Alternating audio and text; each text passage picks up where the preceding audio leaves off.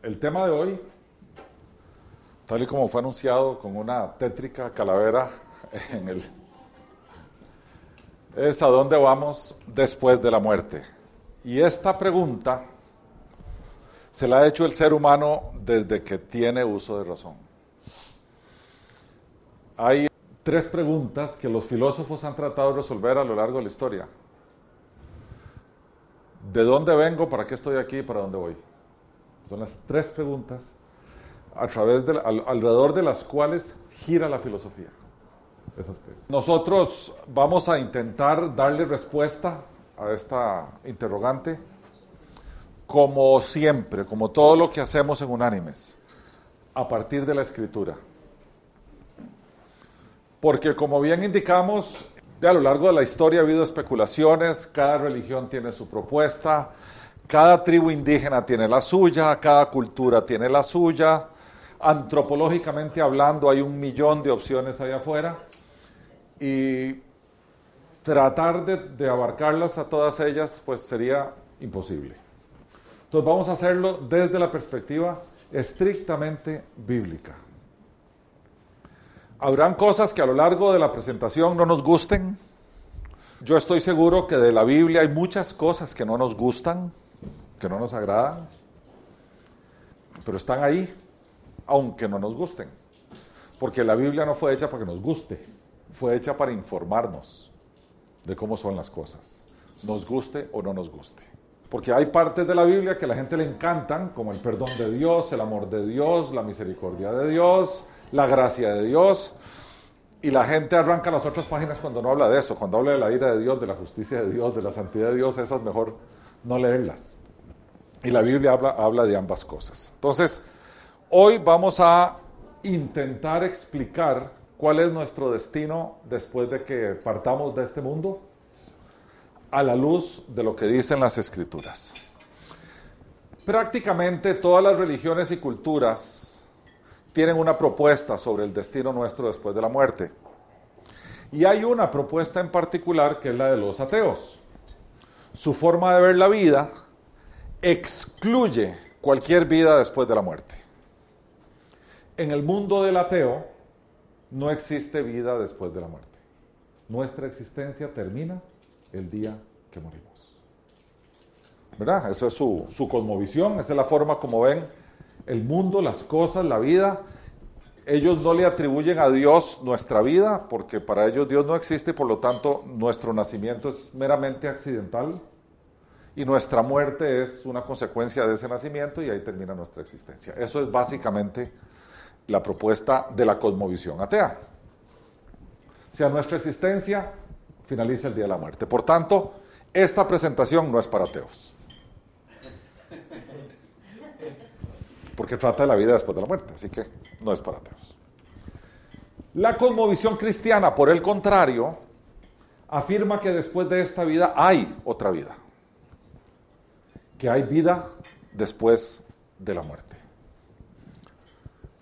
¿Qué clase de vida? ¿Qué calidad de vida? ¿A dónde va a ser esa vida? Lo que vamos a intentar responder el día de hoy. Sin embargo, como tenemos estas dos cosmovisiones, la del ateo y la del cristiano, consideré que sería interesante escuchar la propuesta de un filósofo del siglo XVII, un francés que se llama Blaise Pascal. Y Blaise Pascal dijo, prefiero equivocarme creyendo en un Dios que no existe que equivocarme no creyendo en un Dios que existe. Porque si después no hay nada, evidentemente nunca lo sabré cuando me hunda en la nada eterna. Pero si hay algo, si hay alguien, tendría que dar cuenta de mi actitud de rechazo. ¿Qué propone Blaise Pascal? Ok, si hay que equivocarse, prefiero equivocarme pensando que hay y no había. Porque el otro error es impensable, las consecuencias. Equivocarme pensando que no hay y sí, hay. Eso es lo que él proponía. Por lo tanto, nosotros vamos a basar nuestra, nuestra presentación, nuestra charla de hoy, en que sí hay y por lo tanto, si hay alguien después de la muerte, hay un lugar y un ambiente y una forma de vida después de la muerte. Decíamos que en nuestra cosmovisión cristiana es importante entender algunos principios cuando nos acercamos a las escrituras a ver este tipo de cosas. Primero, en nuestra dimensión, en el mundo en que vivimos, nosotros tenemos materia, tenemos tiempo y tenemos espacio. En el mundo espiritual no es, no es igual. No se percibe de la misma manera. El mundo espiritual es distinto. No es igual al mundo material.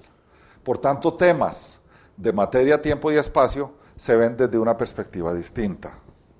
Sin embargo, la Biblia intenta explicarnos a nosotros el mundo espiritual a partir de la dimensión material.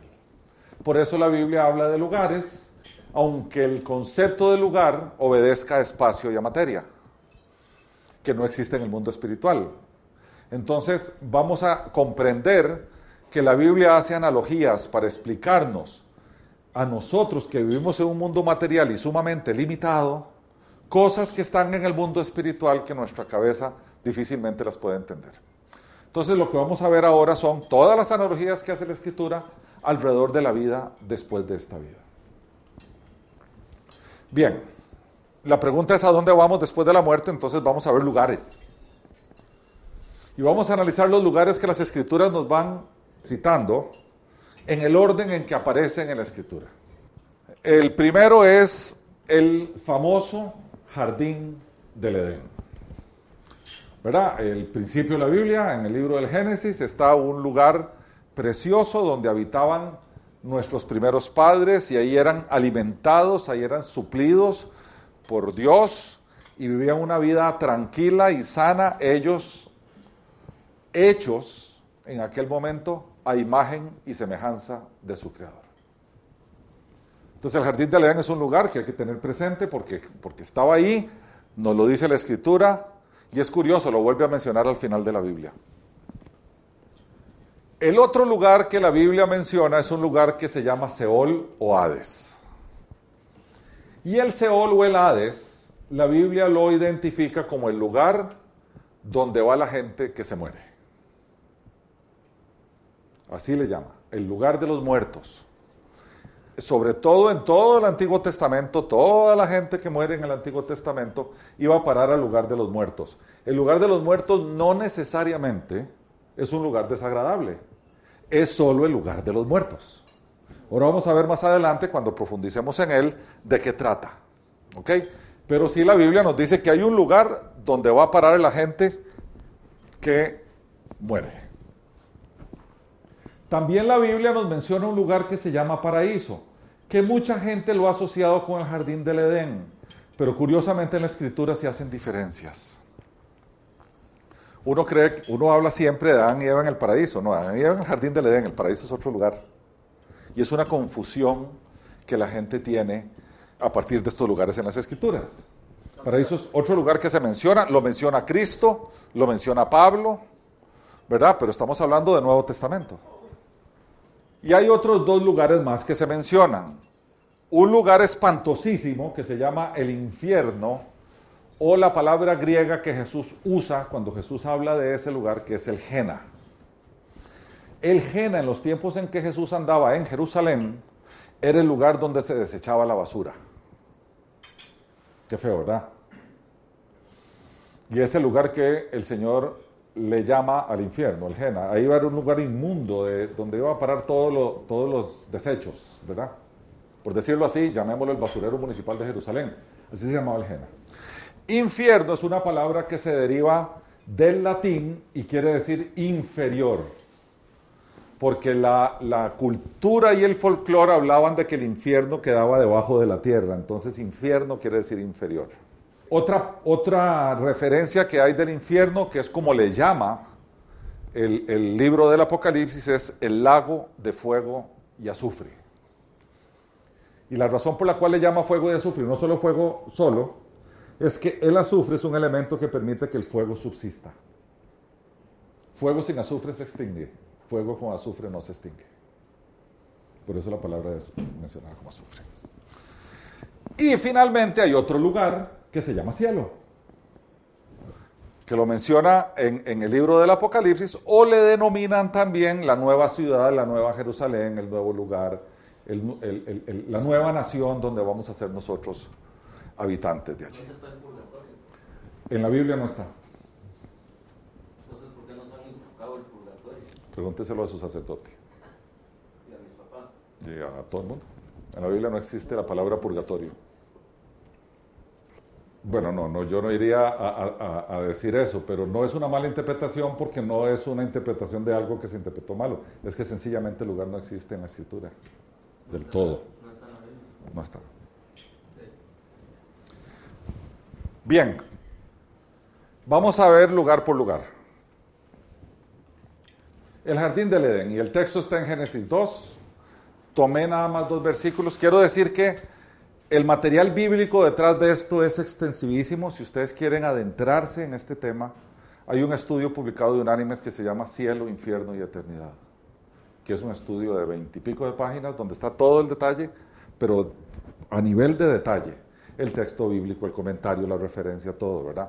Esto es básicamente un resumencito muy chiquitito que vamos a tratar de hacer en 40 minutos. Pero bueno, el jardín del Edén, en Génesis 2, dice que Jehová Dios plantó un huerto en Edén, al oriente, y puso allí al hombre que había formado. E hizo Jehová Dios nacer de la tierra todo árbol delicioso a la vista y bueno para comer. También el árbol de la vida en medio del huerto y el árbol del conocimiento del bien y del mal. Entonces tenemos en Edén un huerto o jardín. El segundo lugar que dijimos, pese a que está mencionado, creo que eran sesenta y pico de veces en el Antiguo Testamento, yo me permití tomar un texto del Nuevo Testamento para hablar del Seol o del Hades. Porque Jesús, cuando va a explicar este tema, utiliza una parábola, que es la que vamos a leer aquí, donde hace mención del Hades, de cómo es el Hades, de quién va a parar allí, cómo se va al Hades, etcétera, etcétera, etcétera. Entonces, preferí tomar un texto, una parábola de Jesús, una enseñanza de Jesús, para explicar el tema del Hades. Y dice así, está en el Evangelio de Lucas, capítulo 16, versículos del 19 al 31. Y así empieza a enseñar Jesús. Había un hombre rico que se vestía de púrpura y de lino fino y hacía cada día banquete con esplendidez. Había también un mendigo llamado Lázaro que estaba echado a la puerta de aquel, lleno de llagas, y ansiaba saciarse de las migajas que caían de la mesa del rico. Y aún los perros venían y lamían sus llagas. Esto era muy común en la gente, los mendigos, porque en las mesas de los judíos no había servilletas. Ellos tomaban las hogazas delgadas de pan, con eso se limpiaban y las botaban. Entonces, estas hogazas, este, esto que está hablando aquí es que ellos se quedaban esperando a que, tiraran la, hogacita de pan para recogerle y comérsela. Dice, aconteció que murió el mendigo y fue llevado por los ángeles al seno de Abraham. Recordemos que Abraham es el padre de la fe judía. Donde quiera que esté Abraham, el lugar es bueno. El seno de Abraham es el regazo, de Abraham. Entonces dice que murió este mendigo y vinieron los ángeles, o sea, el, medio de transporte fue maravilloso, lo llevaron los ángeles. Ahí empezó su viaje agradable el mendigo, a partir de que lo toman y lo llevan los ángeles al seno de Abraham, o sea, donde Abraham se encontraba. Dice, y murió también el rico y fue sepultado. A ese no lo llevaron los ángeles a ningún lado, ¿verdad? O por lo menos el viaje no fue agradable. Sin embargo, el destino sí lo comparten. Y dice, Vea qué interesante, aquí está el Hades, ¿lo ven? En el Hades, o sea, en ese lugar, alzó sus ojos estando en tormentos, o sea, no es un lugar agradable, y vio de lejos a Abraham y a Lázaro en su seno. O sea, este rico que fue sepultado y de repente aparece en el Hades, dice que vio de lejos, por eso aquí lo tenemos al rico como viendo de lejos aquí al, y dice que lo vio de lejos Abraham y a Lázaro en su seno. Y entonces gritando, dijo, Padre Abraham, ten misericordia de mí y envía a Lázaro para que moje la punta de su dedo en agua y refresque mi lengua, porque estoy atormentado en esta llama. Si es bien curioso, los dos estaban en el mismo lugar, solo que Abraham tenía a Lázaro en su seno, en un lugar agradable, y el rico estaba en un lugar desagradable, sufriendo. Y dice el Señor en su parábola, pero Abraham le dijo, hijo, acuérdate de que recibiste tus bienes en tu vida y Lázaro males, pero ahora éste es consolado aquí y tú atormentado. Además de todo esto, una gran cima está puesta entre nosotros y vosotros, de manera que los que quieran pasar de aquí a vosotros no pueden, ni de allá pasar acá. O sea, están en un mismo lugar, pero hay una división, ¿verdad? Entonces le dijo, te ruego pues, Padre, que lo envíes a la casa de mi Padre, porque tengo cinco hermanos para que les testifique, a fin de que no vengan ellos también a este lugar de tormento. Abraham le dijo, a Moisés y a los profetas tienen, o sea, las escrituras, que los oigan a ellos. Él entonces dijo, no, padre Abraham, pero si alguno de los muertos va a ellos, se arrepentirán. Pero Abraham le dijo, si no oyen a Moisés y a los profetas, tampoco se persuadirán, aunque alguno se levante de los muertos. Entonces, ¿qué quiere decir este tema que Jesús enseña?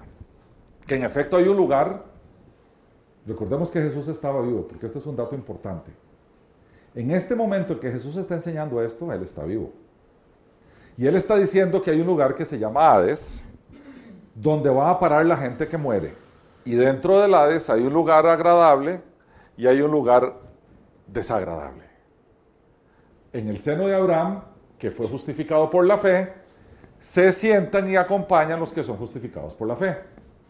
En el lugar desagradable están aquellos que no fueron justificados por la fe. Entonces están en ese lugar hasta el momento parece ser definitivo, si es que no hubiera otras enseñanzas en la escritura, pero la escritura nos sigue enseñando. Hay más lugares. Hasta aquí nosotros solo entendemos que había un jardín del Edén de donde fuimos expulsados y ahora nos encontramos un lugar donde van a parar los que mueren después de la expulsión, que es el Seol o el. Ahora resulta que aparece un lugar nuevo. En la escritura aparece una palabra bien curiosa que es paraíso. Y vamos a leer del Evangelio de Lucas lo que ocurre en la cruz mientras Jesús estaba crucificado. Yo quiero hacerles una, una invitación hoy. Imaginen a Jesús colgado de una cruz desnudo, hecho un charco de sangre, todo lleno de llagas, ay, desmajado. Para un observador cualquiera, ese no puede ser el Mesías Salvador. No puede.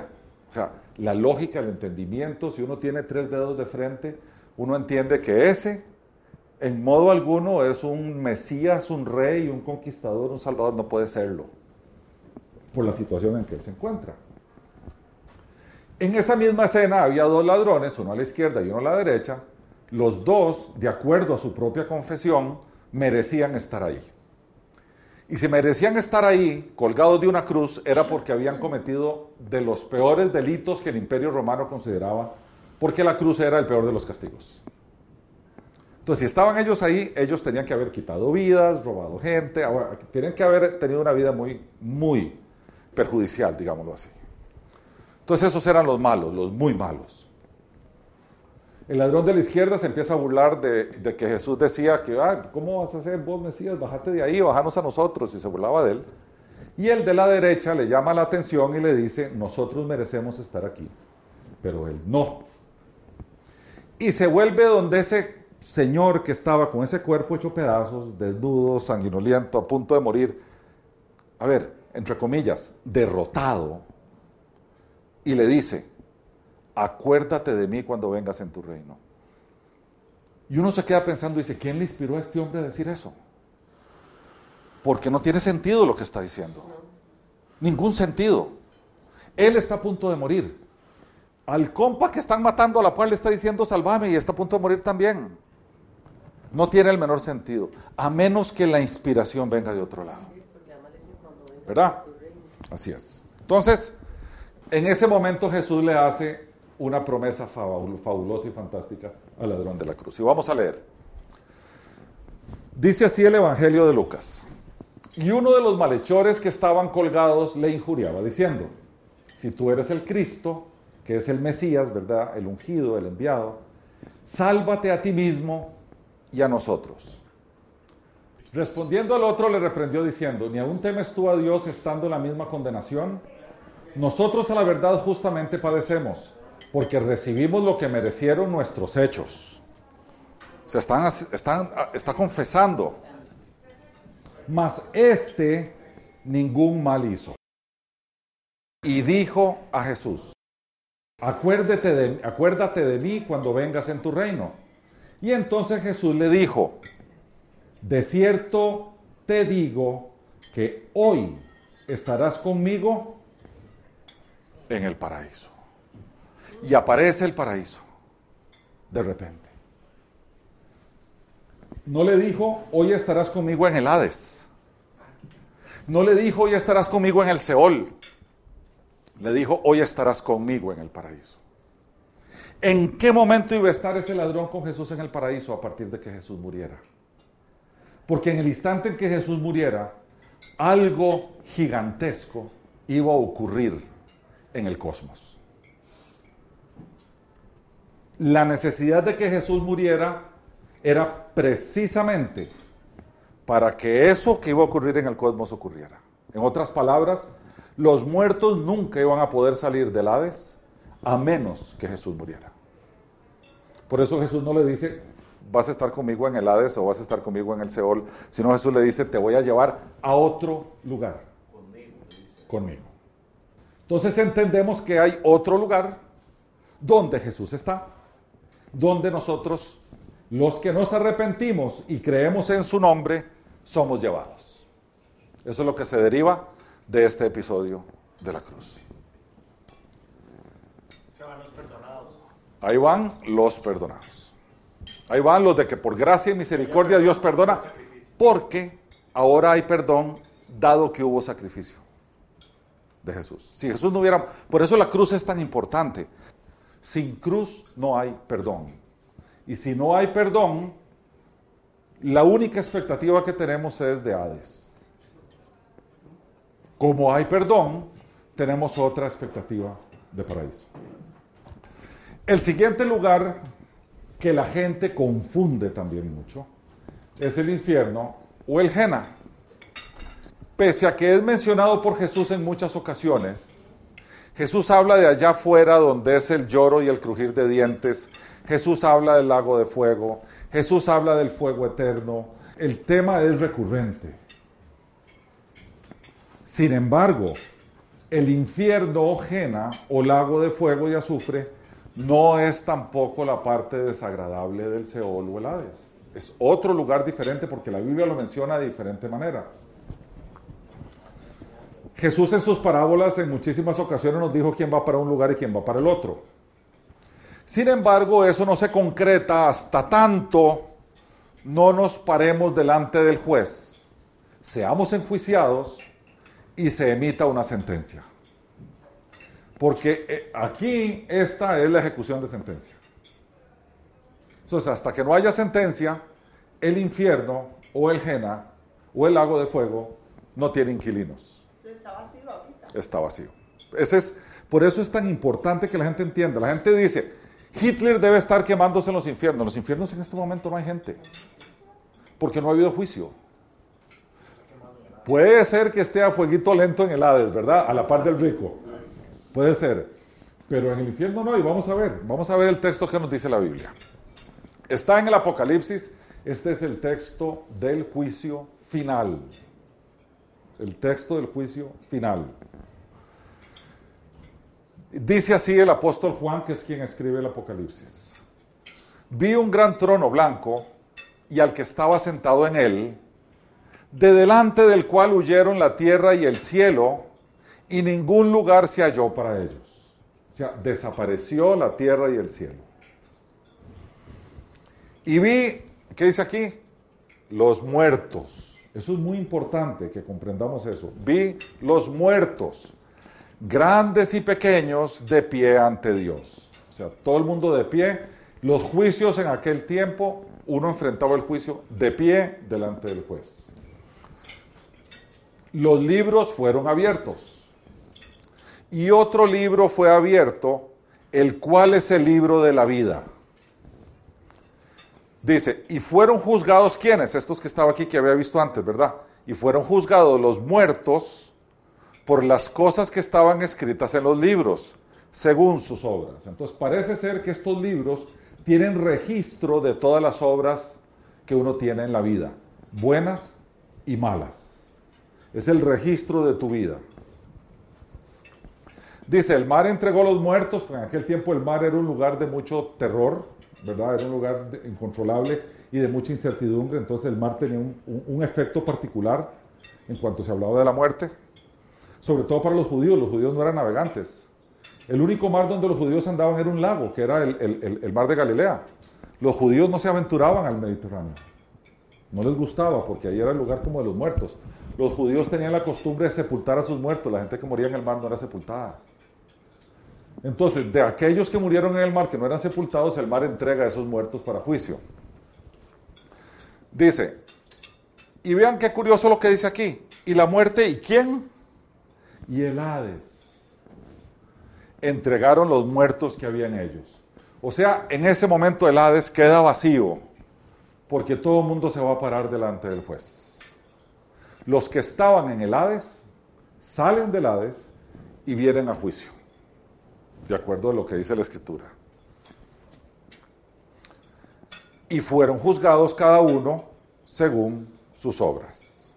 La muerte y el Hades fueron lanzados al lago de fuego. O sea, ya no se necesita más muerte, ya no se necesita más Hades, porque ahora lo que sigue es una eternidad. Ya no hay lugares temporales. Ahora vienen los lugares definitivos. Esta es la muerte segunda, dice y el que no se halló inscrito en el libro de la vida fue lanzado al lago de fuego. ¿Esto qué quiere decir? Que por las obras de estos que estaban registradas en estos libros nadie se salvó. Los únicos que se salvaron fueron aquellos cuyo nombre estaba escrito en el libro de la vida. Y entonces, a partir de este momento, ellos son lanzados al lago de fuego y azufre. Por tanto, ese lugar que ya tenía tres inquilinos de acuerdo al Apocalipsis, que es el anticristo, un falso profeta que aparece, y el diablo, van a ser acompañados por todos sus seguidores. Voy a hacer un, paréntesis aquí, que lo dije creo que hoy hace 15 y lo voy a, me interesa repetirlo. El diablo no es el jefe del infierno, no es el presidente del infierno, no es el gerente general del infierno. El diablo es otro compa que va a ir a sufrir con todos los demás. El diablo tiene cero autoridad en el infierno. Cero. Es el folclore y la, y la, y la, y, la cultura pop que ha puesto al diablo como, como que él está en la puerta del infierno y dice pase adelante. No es cierto. El diablo va a ir a sufrir igual que todos los demás. Okay. Bien, entonces vemos aquí que sí, en efecto, el infierno, el Jena o el lago de fuego es un lugar permanente.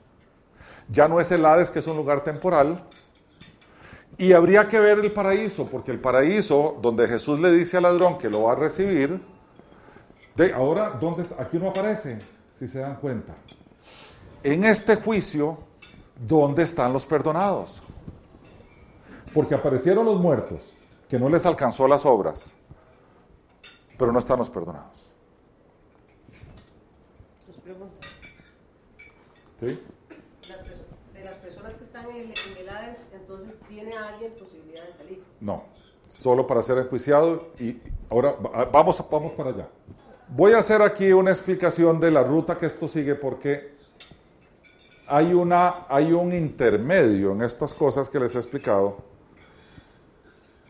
que vale la pena comprender.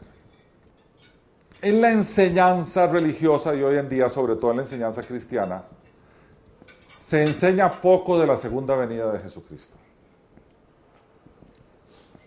La mayoría de la gente que se dice cristiana no tiene idea de qué significa la segunda venida de Jesús. Y en la Biblia interesantemente, se habla más de la segunda venida que de la primera. Es bien curioso. Hay más menciones a la segunda venida que a la primera venida en la escritura. Muchas más. Sin embargo, de la segunda poco se habla. La Biblia nos enseña que en la segunda venida Él va a venir con sus ángeles y con sus santos a reinar durante mil años aquí en la tierra. Eso está en el capítulo 19 de Apocalipsis. Entonces quiere decir que los que estemos en el paraíso vamos a ser sacados de allí para estar con Él. Y esto va detrás de varios conceptos importantes que Jesús enseñó. Primero, Jesús enseñó que el creyente no muere, porque Él es el Señor de la vida. Por tanto, el creyente, su seguidor, el que recibió perdón a partir de su sacrificio en la cruz, no muere. Cuando cesa de vivir esta vida, es transformado para empezar a vivir otra. A mí me ha tocado predicar en algunos funerales y la forma como yo explico esto es muy sencilla. Nosotros somos como gusanitos que cuando morimos entramos al capullo y nos convertimos en mariposas. No es que la mariposa sea un ser diferente al gusano, es el mismo ser, solo que se transformó. ¿Ustedes se acuerdan en el colegio cómo se llamaba ese proceso? Metamorfosis, ¿verdad? Morfos, forma, meta, cambio. Metamorfosis es cambio de forma.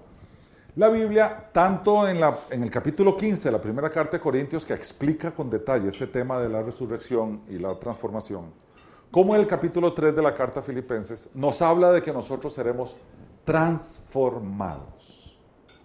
Por tanto, nosotros no pasamos de vida a muerte, nosotros pasamos de vida a vida. Y después de esa transformación en vida, que estamos con el Señor, dice la Escritura, vendremos a reinar con Él durante mil años y después vamos a ser testigos de ese juicio. Porque como estamos vivos, porque fuimos transformados, no formamos parte del club de los muertos. Por tanto, nosotros no vamos a ser juzgados por nuestras obras, porque los vivos, los que estén vivos en ese momento, porque fueron transformados por Cristo, su nombre está escrito en el libro de la vida. Y son aquellas personas cuyo nombre está escrito en el libro de la vida que van a ir a vivir una eternidad con Jesús. Porque ya tienen mil años de estar viviendo con Él. Nunca van a ser juzgados. Porque ya el juicio que le correspondía a ellos fue puesto sobre Jesús en la cruz. Jesús fue sentenciado en nuestro lugar y pagó, pagó nuestra deuda allí. Por tanto, no nos pueden volver a enjuiciar, porque ya fuimos enjuiciados en Cristo. Entonces ya no, este juicio no es para aquellos que tienen su nombre apuntado en el libro de la vida. Este juicio es para aquellos que están en el Hades esperando juicio. Voy para allá, Argelio, un tirito. Cuando Jesús regresa, la Biblia le denomina a ese regreso y a esa salida del paraíso con él la primer resurrección. Así le dice. Y dice, como esta es la primera, los que resucitan en la primera resurrección, o sea, los que vienen con Cristo a vivir aquí, no van a vivir la muerte segunda, o sea, la separación segunda. Cuando estos son levantados, los otros, los que están en el Hades, son resucitados para juicio. La Biblia a esa otra resurrección se le llama la segunda resurrección. Y son los que resucitan en la segunda resurrección los, los que van a ir condenados por una eternidad. Entonces la Biblia nos enseña que hay dos resurrecciones. La de los creyentes para vivir con Cristo y la de los no creyentes que resucitan para juicio. Nada más los levantan, van juicio, Para ser enjuiciados. Ese es el proceso que la Biblia dice. Ok, sí. Eh, y estos mil años comienzan a partir De que Jesús regresa. De su segunda venida. de su segunda. Sí. A partir de ese momento. Y esos mil años pasan y estos muertos siguen en el Hades. En el Hades. Así es. Y en el, y en el, y los, y los otros están en el paraíso. Ok, ya vamos a llegar ahí porque vean que con este cuadro que vamos a poner aquí a va a quedar... No, no, está aquí. Ah, bueno. Hasta aquí. ¿verdad? A ver, ahora vamos a hacer la historia, hacerlo como eventos cronológicos. Nos encontramos en el jardín del Edén. Y en el jardín del Edén estábamos fascinados ahí, hasta que a esto se les ocurre desobedecer a Dios y se les ocurre ser igual a Dios. Y entonces caen, caen de la gracia, son expulsados del jardín del Edén. La razón por la cual son expulsados es porque aquí figurativamente estaba el árbol de la vida y dice la escritura que no vaya a ser que ellos tomen del árbol de la vida y queden excluidos de la presencia de Dios por una eternidad. Entonces, antes de que eso ocurra, los expulsa porque a partir de ese momento arranca el plan de Dios que va a terminar de regreso aquí con nosotros después de que pase la historia de la humanidad. Pero si Dios no los expulsa, ese plan no se puede ejecutar, porque ellos eternamente van a vivir excluidos. Entonces Dios los expulsa del jardín del Edén. Por estos tiempos hay una rebelión en los cielos, de ahí donde sale el diablo, y, una tercera parte de los ángeles, y esos son enviados a un lugar que se llama el abismo, que hoy no lo vamos a tocar, pero ahí están, en el, el abismo, y el abismo en Apocalipsis se abre para que salgan todos los que están ahí en un momento dado, pero hoy no vamos a tocar el abismo. Bueno, toda la gente que muere después de nuestra caída va a parar al lugar de los muertos, al Hades o Seol, donde ya aprendimos que hay un lugar agradable y hay un lugar desagradable. ¿Verdad? Todos. Este lugar se llama el lugar de los muertos. Resulta que viene Jesús y muere. Y a partir de su muerte nos enseña la escritura que los creyentes salen del lugar agradable y son trasladados al paraíso. Y todos los que mueren después de la muerte de Jesús van directo al paraíso. Entonces aquí se juntan los creyentes que estaban a la espera de este evento y los creyentes que mueren después de Cristo. Se juntan en un solo lugar. En el capítulo 11 del libro de los Hebreos, cuando habla de la fe, y hay un momento que habla de, los creyentes del Antiguo Testamento y los enumera uno por uno, que mucha gente le ha dicho que es la galería de la fama de la fe, porque son los campeones de la fe, dice que todos aquellos se quedaron como viendo para el futuro, esperando lo que había de ocurrir, dice el libro de Hebreos. Lo que ellos estaban esperando era su redención, porque hasta tanto Cristo no muriera, ellos no podían salir de donde estaban. Entonces dice el libro de los Hebreos, estaban así, a la espera, a la expectativa de que ocurriera lo que habría de ocurrir. Bueno, lo que habría de ocurrir era la cruz de Cristo, su muerte.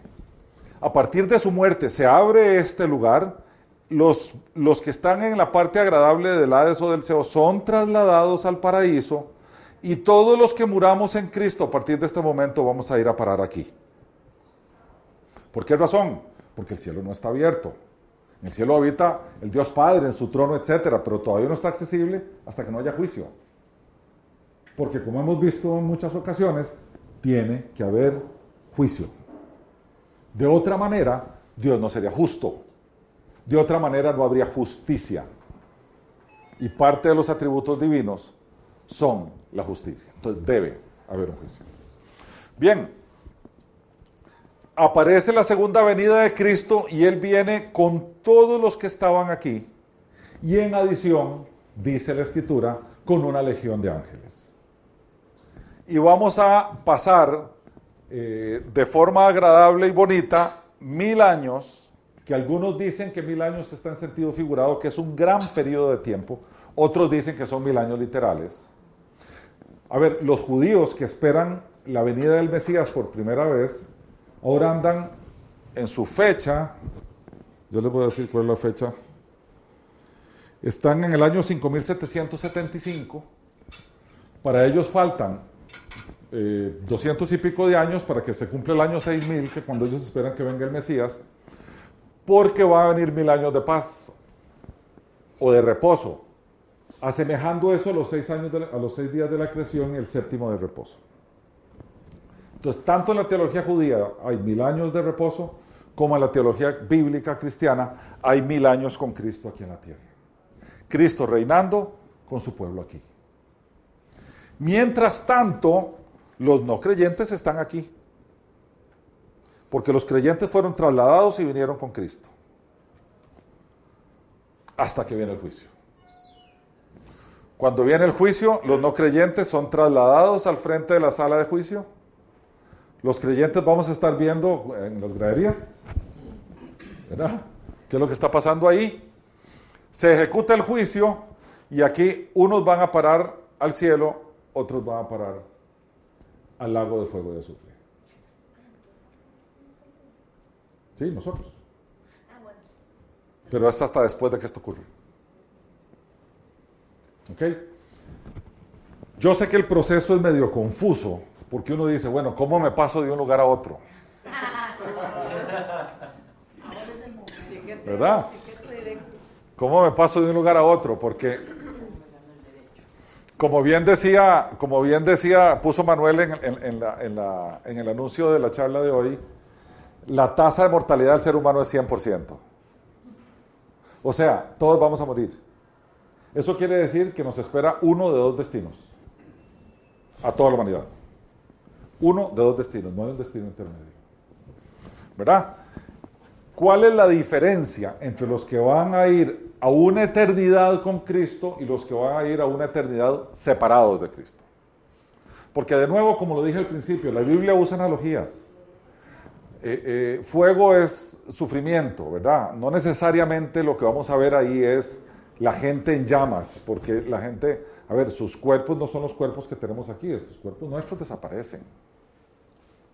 Pero sí, a ver, partamos de un principio. Estar desterrado de la presencia de Dios por una eternidad en sí mismo, eso es sufrir.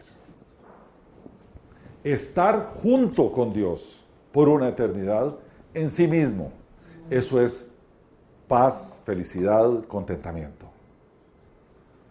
¿Cómo uno se asegura que uno va, para empezar, ir al paraíso, estar aquí en el milenio y posteriormente, cuando se dé el juicio, ir al cielo?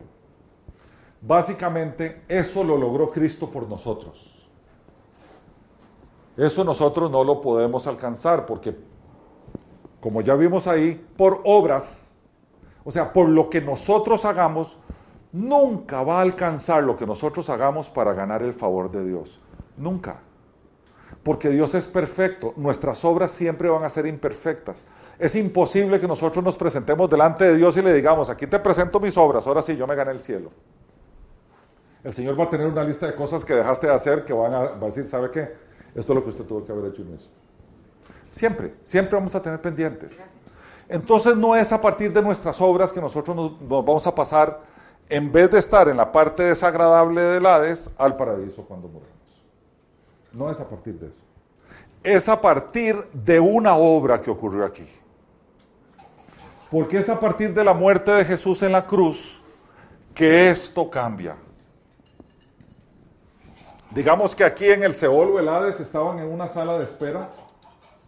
Digamos que aquí se van a quedar solo algunos en espera de juicio. Pero a partir de que Jesús muere se abren otras posibilidades y otras expectativas para aquellos por los cuales Jesús pagó en la cruz. Por tanto ya no son inculpados de pecado. Ya no tienen culpa. Dice en la carta de eh, eh, Colosenses, Pablo dice que el acta de los decretos que nos era contraria fue clavada en la cruz. El acta de los decretos era el lugar donde se apuntaban nuestras deudas y nuestras culpas. Y cuando éramos enjuiciados, sacaban el acta de los decretos y le recitaban a uno todo lo que uno debía y todo lo que uno tenía era imputado de culpa. Lo que dice Pablo es que esa acta de los decretos, para efectos de este juicio final que está aquí, fue clavada en la cruz de Cristo. Y por tanto ahí quedó.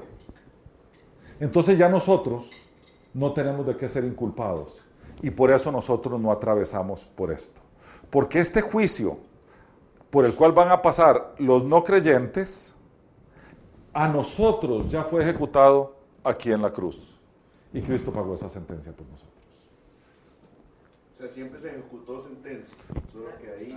Pero fue anticipada. Porque si Cristo no hubiera venido y Cristo no, se ejecuta esa sentencia sobre él, de aquí para adelante no habría nada. La cruz es necesaria para que esto que está aquí ocurra. Sin cruz no hay paraíso, segunda venida, milenio y juicio. Por eso los, creyentes del Antiguo Testamento, dice la Escritura, estaban a la expectativa de ese futuro que esperaban con tanta ansiedad. Porque ellos querían que lo pasaran de aquí para acá. Del Hades al paraíso. ¿Verdad? Entonces, eh, eh, ¿cuál es la clave de esto? Y la clave es básicamente decirle al Señor, sé mi Señor. No, pero se habría, perdón, se habría juicio, pero todos estaríamos condenados. Estaríamos todos en el Hades y todos condenados. No, a la espera de algo. ¿De condenación? Porque fíjate vos que, más o menos, porque fíjate vos que como el plan de Dios estuvo siempre allí, dice la escritura que Abraham creyó en Dios y le fue contado por justicia. O sea, Abraham fue justificado por la fe. Porque ya todo esto estaba, desde que nosotros caímos, todo este esquema estaba diseñado. Entonces, tarde o temprano eso iba a venir. El Señor en el Antiguo Testamento prometió un millón de veces que esto iba a pasar. Entonces ellos tenían una idea. Ellos tenían una idea. No tan precisa como cuando Jesús viene y nos lo explica, pero ellos ya tenían una idea. ¿Ok? ¿Alguna duda de esto? Porque esto es bien complicadillo. ¿Estamos claros? ¿En serio? O sea, que el día de hoy. En el Antiguo Testamento, cuando se murieron de, de Lucas, Marcos, de Pablo, No, eso no, porque esos son del Nuevo Testamento. Ya Cristo había muerto. Moisés, Abraham, Isaac, Jacob, eh, Habacuc, eh, Isaías, Daniel, Ezequiel, fueron aquí. Pero la parte bonita. Al seno de Abraham, llamémosle. Llamémosle al seno de Abraham. Y ahora están en el paraíso. Y ahora están en el paraíso. Llamémosle al seno de Abraham. ¿Por qué? Ellos, con todo y su fe, no podían presentarse delante de Dios porque ellos pecaban también. La escritura dice que porque todos han pecado, todos, todos, desde el primer hombre hasta el último, todos han pecado, todos están destituidos de la gloria de Dios. Por tanto, ellos en su condición en que se encontraban, no podían presentarse delante de Dios porque iban a ir a parar al infierno pero los pusieron a la espera para que viniera la cruz, porque es la cruz la que nos limpia. Dice la escritura que nosotros estamos revestidos de Cristo, o sea, cuando nosotros creemos, ¿cuál es la invitación de Cristo? Yo soy puro y santo, vos sos pecador. En la cruz te cambio mi pureza y santidad por tu pecado. Yo me echo tu pecado encima y te doy mi santidad a vos. Entonces, con la santidad de Cristo sí podemos presentarnos delante de Dios porque Él nos va a ver puros como sus hijos. Ese intercambio ocurre por la cruz. Hasta tanto la cruz no ocurra, no importa, todos los creyentes del Antiguo Testamento no pueden presentarse delante de Dios santos y puros y perfectos, porque no son dioses. Y solo Dios es santo, puro y perfecto. Es a partir de la cruz que esa santidad se nos imputa, se nos traslada. Y entonces nosotros podemos presentarnos santos, puros y perfectos. Pero no por nuestro mérito, sino por el mérito de Jesús. Por eso la cruz, sin duda alguna, es el hecho más relevante en la historia del hombre. Porque es la cruz la que abre toda esta posibilidad. ¿Verdad? El autor de los Hebreos nos dice, nosotros tenemos que estar con nuestros ojos puestos aquí, puestos en Jesús, el autor y consumador de nuestra fe. O sea, a partir de que nosotros entendemos quién es Él, le entregamos nuestra vida a Él, es a partir de ese momento, es a partir de ese momento en que se nos imputa su santidad. Si nosotros desviamos nuestros ojos hacia otro lado y nos vamos detrás de otras cosas, esa santidad no es imputada a nosotros. No importa detrás de quién. No importa detrás de quién. De otros dioses, de otros santos, de lo que usted póngale el nombre que usted quiera. No existe una persona en la historia de la humanidad que haya sido libre de pecado, ni una sola. Eso dice la escritura, no lo digo yo, lo dice la escritura. Por lo tanto, ninguno de esos puede hacer este sacrificio que Cristo hizo perfecto. Es el único, porque era Dios y hombre perfecto. Un sacrificio perfecto nos da un perdón perfecto. Y nos logra, dice el autor del libro de los Hebreos, eterna redención. O sea, una vez que nosotros entendemos lo que aquí ocurre y le entregamos nuestra vida al que aquí se sacrificó, tenemos una eternidad asegurada con Él. Ese es, el, es el- la finalidad de la cruz. ¿sí? ¿Les vale la pena la simbología que hablamos ayer sobre el, el rompimiento del velo? Digamos, donde se da una... Muchas cosas pasaron en este momento. Muchas cosas, algunas rarísimas. Déjenme decirles que yo, de estar ahí, eh, yo hubiera salido en carrera porque dice que se levantaron muertos de los sepulcros, entre otras cosas. Este evento, al tener esa relevancia, ocurrieron muchas cosas. Una de las que ocurrió es que en el templo de Jerusalén, a ver, en aquellos tiempos solo había un templo, y era el que estaba construido en Jerusalén, donde se sacrificaban animales para lograr el perdón temporal de Dios. En ese templo habían dos estancias, una que se llamaba el lugar, san- el lugar santo, donde los sacerdotes entraban todos los días a oficiar, y otra que se llamaba el lugar santísimo, que era donde estaba el arca del pacto, que no se podía entrar ahí salvo una vez al año, que entraba el sumo sacerdote. Porque ahí se manifestaba la presencia de Dios, y había que, ahí el que entraba en pecado se lo, se lo fulminaba En Yom Kippur. Ambas estancias estaban divididas por un velo que era bien grande. El velo debía tener unos tres y pico de metros de alto, eh, creo que tenía cuatro y algo de ancho, de, de- a lo- a lo- de pared a pared, y era como de tal vez 20 centímetros de anchura.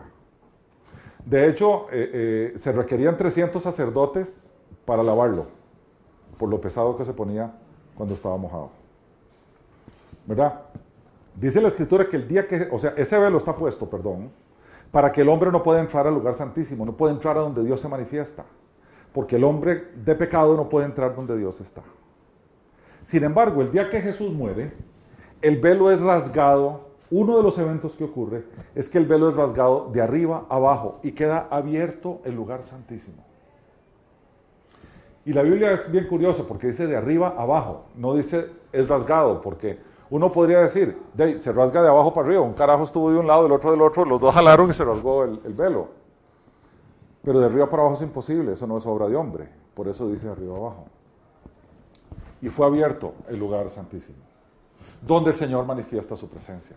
Porque a partir de ese momento, a través de la cruz, nosotros nos presentamos con la pureza suficiente para estar en la presencia de Dios. Entonces ya no hace falta el velo que prohíbe nuestra estancia delante de la presencia de Dios, ¿verdad?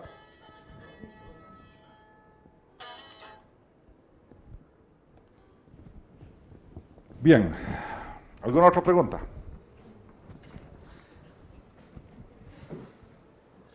Oramos. ¿Perdón? El muerto, muerto está. Ya sé. El muerto, muerto está. Muerto está. Sí, claro, ¿por qué? A ver, No porque los demás El muerto muertos. el muerto que muere hoy, el muerto que muere hoy, el muerto que muere hoy, hoy, después de la cruz, tiene dos destinos posibles. O el paraíso o el Hades. ¿No tiene otro? Ya no hay VIP. Lo que pasa es que ese Hades ya no, ya no hay VIP bonito.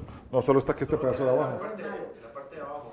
¿Verdad? El apóstol Pablo, el apóstol Pablo dice a los que mueren, quedan, quedan en baño María. El apóstol Pablo dice que los creyentes cuando mueren no mueren, duermen. ¿Verdad? Es una forma de él de decir que quedan vivos, aunque nosotros no los percibamos. ¿Verdad? Dice los que durmieron en Cristo, nunca dice los que mueren en Cristo, dice los que durmieron en Cristo. Entonces hay gente que dice, no, el creyente que muere se queda dormido hasta el juicio. Eso no es lo que enseña la Biblia. La forma de decir de Pablo es cómo nosotros desde la tierra vemos al que se va. Bueno, uno lo tiene que entender que está vivo, pero no, uno no tiene contacto con él. No hay forma de hablar con él, no hay forma de interactuar con él. ¿Verdad? Porque está, ya sea que está en el Hades o ya sea que está en el paraíso con Cristo. En alguno de esos dos lugares está. No hay un tercer lugar. La Biblia no lo menciona. Como el purgatorio, por ejemplo. No lo menciona la Biblia. En ningún lugar. No está. La razón por la cual no hay purgatorio es porque el sacrificio de, Cristo es suficiente. Si vos tuvieras que ir a un lugar a purgar tus penas, quiere decir que el sacrificio de Jesús no fue suficiente para perdón. ¿Verdad? ¿No tiene sentido? Y un sacrificio del Dios perfecto hecho hombre es suficiente. Tiene que ser suficiente. De otra forma, el que se sacrificó aquí no fue Dios hecho hombre. ¿Verdad? Es por, cae por su propio peso. O sos perdonado o no sos perdonado. Y la única forma de ser perdonado es a través de la cruz, donde Él pagó lo que vos te correspondía pagar. Porque también eh, sufriéramos lo que sufriéramos, nunca seríamos suficientes. Nunca, el sufrimiento nunca sería suficiente Para- para, poder presentarnos a la presencia de Dios. Con la santidad que se requiere. Exacto. No hay forma de ser perfectos delante de Dios, aún con todo el sufrimiento que se les pueda ocurrir. La única manera de que nosotros seamos perfectos delante de Dios es que Cristo nos impute su perfección. Y entonces podemos presentarnos con- en el nombre de Él, digámoslo así. O como el apóstol Pablo dice, de Cristo estamos revestidos. En otras palabras, cuando llegamos delante del Padre, a quien Él ve no es a nosotros, sino a Cristo en nosotros. Porque como dice mi hijo Rolando, ya no vivo yo, vive Cristo en mí. Entonces a quien ve el Padre es a Cristo en mí, no a mí. Y coherederos del reino. Y somos coherederos del reino como resultado de eso. ¿Verdad? Bueno, oramos. Te damos gracias, Señor, Padre omnipotente. Señor maravilloso que trazaste, Señor, tus planes desde el principio. Señor, que, montaste todo esto, Señor, para recuperarnos de nuestra caída. Que bien sabías lo, lo débiles, Señor, que éramos al principio, en los inicios, y sabías que íbamos a caer. Y tú hiciste, montaste todo esto, Señor, para recuperarnos al final de los tiempos. Es tu mérito, Señor. Es tu plan. Y tu plan no te lo callaste, Señor, eh, eh, de forma cruel, sino que tu plan lo revelaste en la Escritura, Señor, para que lo conociéramos, para que supiéramos, Señor, para que comprendiéramos las grandezas de lo que has hecho tú. Es un plan perfecto, Señor. Y ese plan es para nosotros, para los que creemos en el eterno Hijo hecho hombre. Y sabemos, Señor, porque está escrito, que si partimos, partimos con Cristo. Así lo dijo el apóstol, prefiero partir con Cristo. Y vamos a estar con Cristo esperando su segunda venida. No vamos a atravesar juicio, Señor, porque el juicio ya fue ejecutado sobre ti. Aquel que nos correspondía fue ejecutado. Por tanto, Señor, nuestro nombre está allí escrito en ese libro. Nuestro nombre está escrito allí y eso nos garantiza paraíso y nos garantiza la nueva Jerusalén, el cielo eterno contigo, Señor. Y eso nos trae paz, mucha paz. Así que cuando llegue el momento de nuestra partida, Señor, vamos a celebrarlo. Porque es tu plan, tu precioso plan, se está cumpliendo en nosotros. A ti, Padre bueno. A ti, Padre Celestial, y a ti, Jesús, que te hiciste hombre con el solo propósito de que esto fuera posible. De que tú elegiste voluntariamente subirte a esa cruz. De que en esa cruz, Señor, tenías los nombres de los que estamos aquí en tu mente, desde allí, Señor. Y desde allí salió la invitación hace más de dos mil años. Te cambio tu pecado por mi santidad. ¿Cómo no aceptar eso, Señor? ¿Cómo no, acepta- no aceptar ese pacto, Señor? Gustoso, Señor. Hacemos el cambio. Por tu amor, Señor, lo hiciste. Porque nos amas como nos amas. Al punto, Señor, de recibir la pena que nos correspondía a nosotros. Al punto de sustituirnos en el castigo. Al punto de recibir la mugre, la podredumbre, Señor, que nosotros vamos acumulando en vida. Allí sobre tus hombros, Señor. Con el propósito de salvarnos, de perdonarnos. Con el propósito de que te acompañemos por una eternidad, Señor. Porque vamos a estar por una eternidad contigo, Señor. Dice la Escritura que allí no habrá más llanto ni dolor. Que ya no habrá más maldición. Allí disfrutaremos, Señor, del fruto del árbol de la vida. allí estaremos, Señor, contigo y con el que está sentado en el trono. Gracias Jesús por tu obra. Y gracias Señor por poner tus ojos en nosotros. Gracias Señor por revelarnos tu plan. Y gracias por tu obra salvadora en la cruz. A ti y solo a ti Señor. Sea la gloria por siempre. Amén.